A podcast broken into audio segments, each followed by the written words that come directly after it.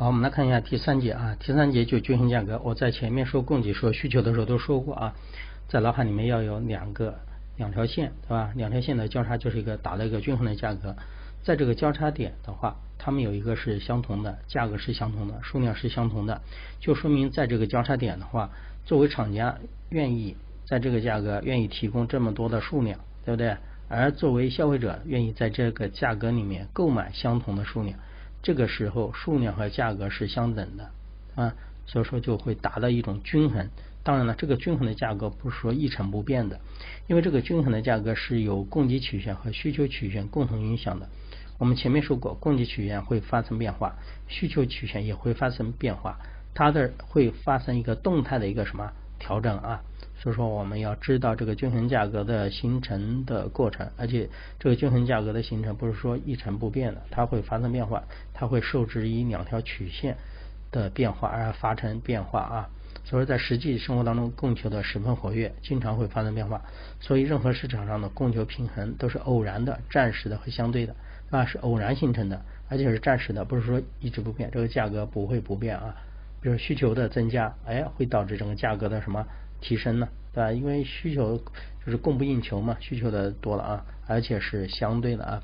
啊，这个均衡价格我就不用多说了，一定要把前面两条的曲线放在一起来学就可以了啊。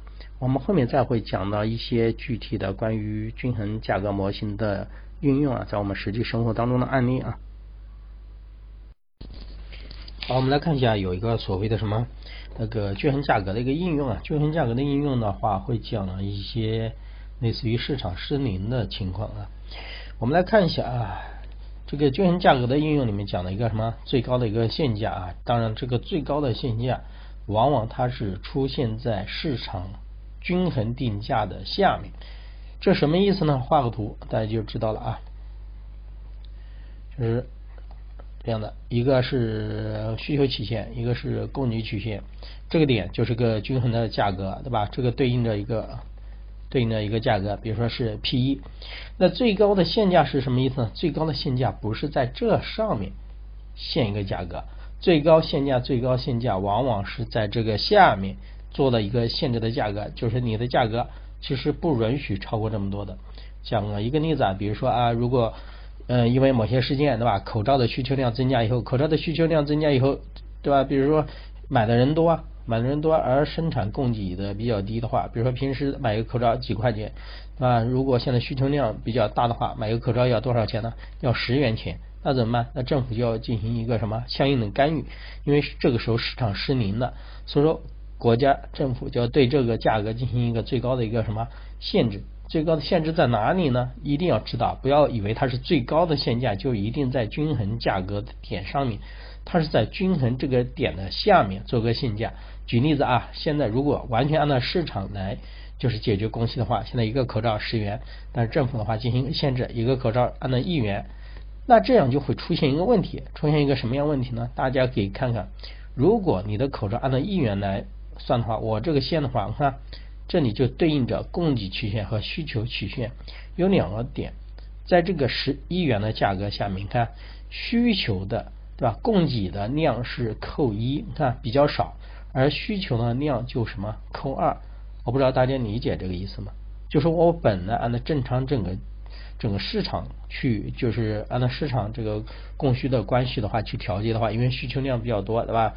买的东西，比如说现在买口罩的比较多的话，它的需求量就什么增加了，生产的厂家没那么多，那这个口罩就涨价，按正常的市场来操作啊。但是政府就要进行调节，因为这个时候整个市场出现失灵了，他就做了一个最高的什么限价，最高的限价就低于这个均衡的价格，就不允许你的价格，比如说超过平时的，比如一个口罩一元钱，这个时候就会出现什么样一个情况呢？出现。就说生产的厂家不愿意多生产，为什么？你一块钱，我当然不愿意生产了。看供给的数量就比较少，是扣一，而扣二是什么数量呢？扣二这个数量是在哪条曲线上面呢？在需求曲线上面。因为十块钱的时候都有人愿意买，如果这个口罩的价格变成一块钱，买的人更什么更多，这个时候就会出现什么样的一个情况呢？出现一个黑市啊，去解决这个供需之间的数数量不平衡的一个情况啊。好，我们来看一下他所讲的这几个内容啊。你看，由政府为某种价格上涨幅度大于规定的一个具体的价格，市场只能在这个价格下面进行一个调整，这是市场对政府对市场进行一个干预啊。就好比我刚才说的一些突发的事件导致的啊，不得不进行干预。它保护的是谁的利益呢？保护着消费者的利益，降低生产者的一个什么成本啊？最高限价低于均衡的价格，因此会刺激消费，对吧？本来按照整个市场的来的话，十元，对吧？现在的话压制了，把价格压下来的话，需求反而会增加，但是生产的话会减少，因为这个价格，它生产厂家就不愿意什么多生产，导致供给减少，需求增加，结果是市场的短缺了啊！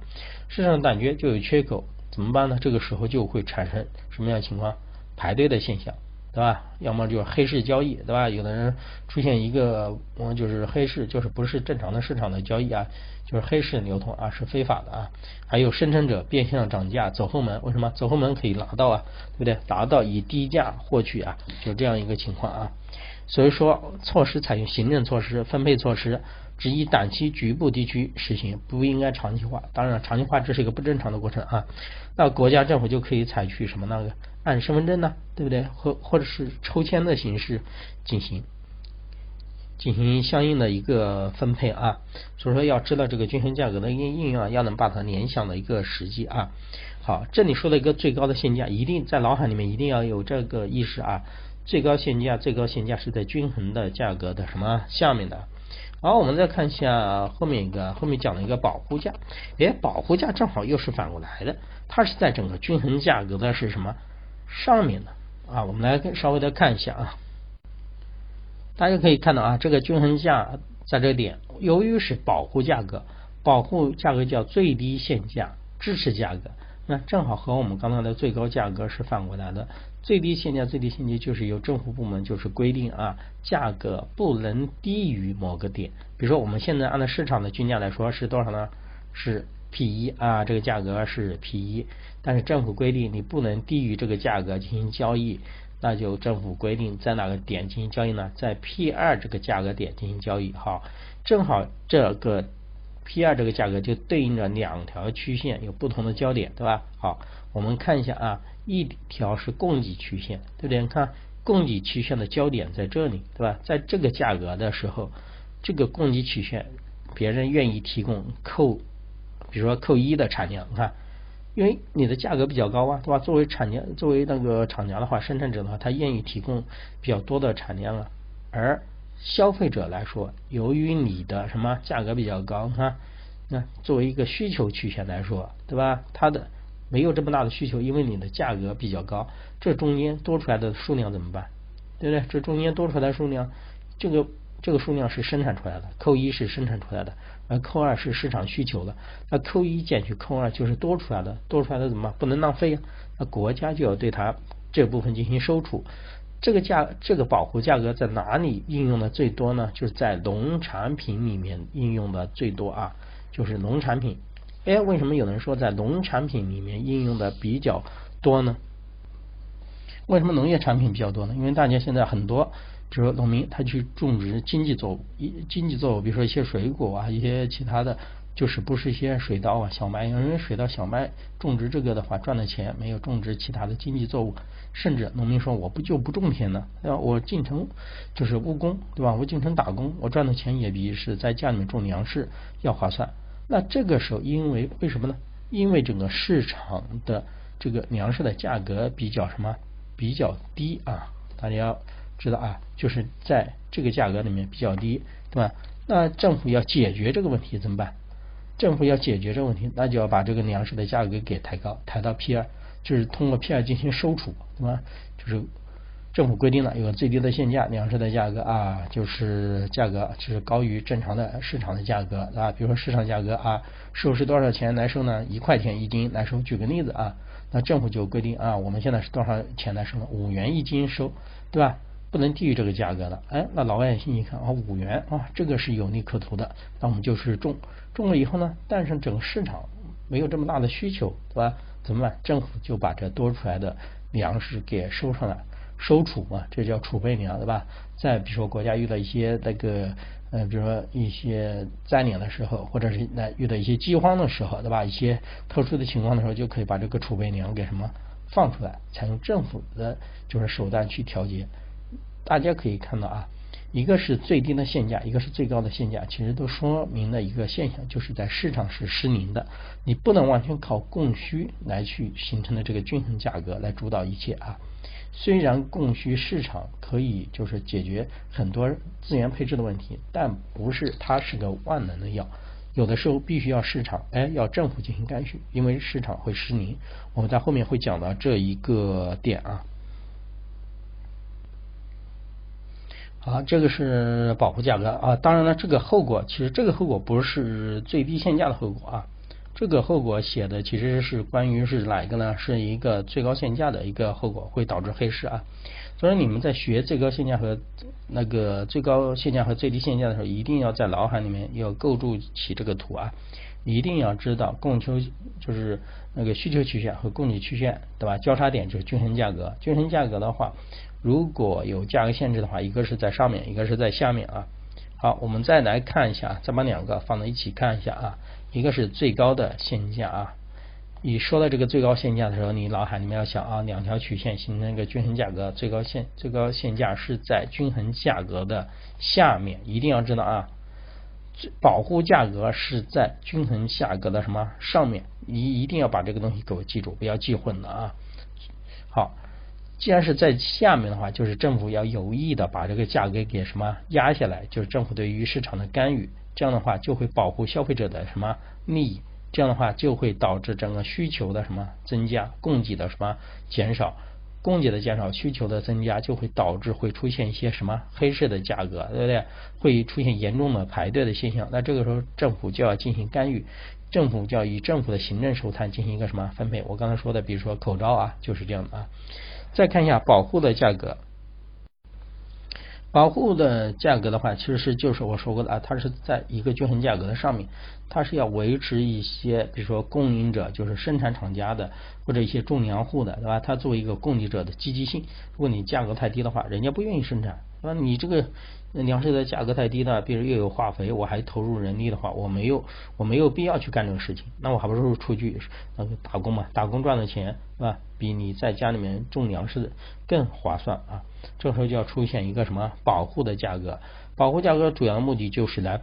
保护生产厂家的利益，来支持某一个产业的什么发展？当然了，国家是呃，我刚才说的啊，储备粮就是保护和支持什么农业的发展，因为农业是一个关键。你们说一个国家没有农业了，那如果出现一些比如重大的情况的话，怎么办？你不可能所有的粮食完全靠什么进口啊，所以说政府就要进行什么相应的什么收购，建立储备系统啊。就是把多生产出来的部分给收储起来，是吧？利用这种在一些其他的时候啊，可以投放储备什么粮啊、储备肉啊等等啊。这是最高限价和那个保护价格啊，这个一定要知道啊。这个就不多说了，看到没有？这是对比啊，这正好是把两者进行一个对比。这个对比一定要知道啊，这两个图之间啊，这两条线之间的话，有一有一个是这样的一个什么？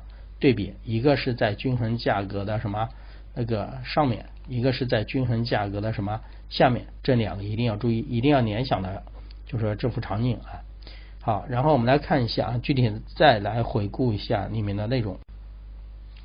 啊，最高限价是保护的是谁的利益啊？买方的利益，对吧？你的价格过高的话，那我刚才所说的口罩的意思，对吧？本来一块钱的口罩被你们炒到十元、二十元。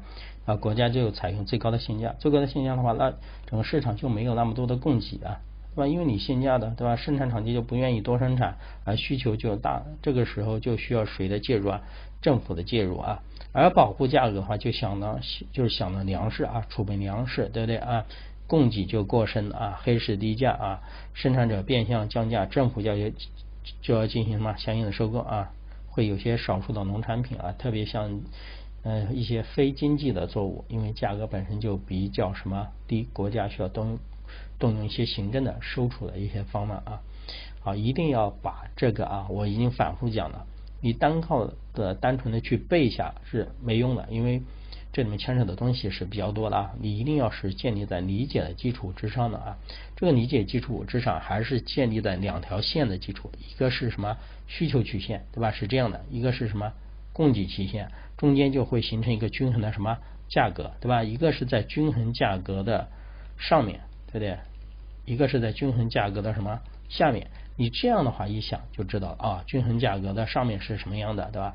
供给曲线和需求曲线的交叉点分别对应的数量，对吧？那这个数量的话，那这个数量，看这个供给的数量比需求的数量要多，那就说明生产的多，生产的多，那多出来的这部分怎么办？国家收储备粮收收上去了。好，再看下面，看正好又是两个点，对不对？下面又是两个点，你看需求的这个数量多，供给的这个数量少。那个供给的数量需求的多，那就会出现排队的情况，那国家就采用行政的手段进行相应的一个什么调控啊，这是一个比较重要的知识点，知道吗？这个最高限价和保护价格经常喜欢考啊，希望大家应该理解。我们当然了，后面会讲一些题目啊，会举一些题目，我们会集中的话拿一些习题，到时候给大家来看一下。好，这是。这个我们前面说过的第三节的一个内容啊，讲的一个是均衡价格，还有均衡价格的一个应用，还是主要是理解啊。